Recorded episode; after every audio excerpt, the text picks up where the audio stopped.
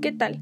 Soy Liseta Arreola y en esta ocasión te doy la bienvenida a un podcast Secretos de los Museos, en donde abordamos puntos relevantes relatados en la serie de Museum Secrets. En esta ocasión hablaremos sobre el capítulo 7. Estambul, la ciudad de mezquitas y bazares, queda a la entrada al Oriente Medio, y en el centro de la ciudad se encuentra el Museo del Palacio de Top Capi significa Puerta de los Cañones y en el siglo XX fue catalogado como museo. Un punto que me llamó muchísimo la atención fue el caso de Mehmed II, ya que conquistó Constantinopla, pero no fue como la mayoría de aquellos conquistadores, ya que el sultán se reunió con las responsables de las distintas regiones de las ciudades para preguntarles sus creencias y promover su religión y fe de forma libre.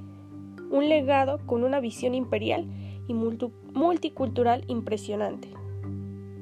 Me sigue pareciendo impresionante la forma en la que los investigadores se adentran en los enigmas para saber lo que, sucederá en, lo que sucedía en aquel entonces.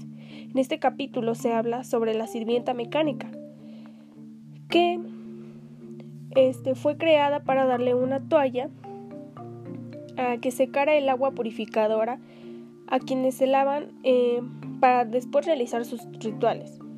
Uno de los investigadores logró construir esta especie de robot que, al, que Al-Hazari diseñó con, tal, con tan solo una fotografía, sin ninguna otra información, y no solo, no solo logró construirla, sino también logró que ésta funcionara como Al-Hazari hubiera querido.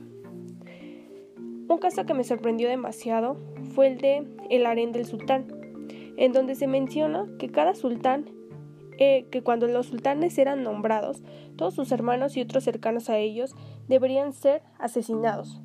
Y posteriormente, en contradicción del pueblo, pues decidieron que deberían ser entonces encerrados para no tener conflictos en los mandatos. Además, eh, que en una especie de, orfanato, algunas mujeres eran em, encerradas para después presentarlas a los sultanes.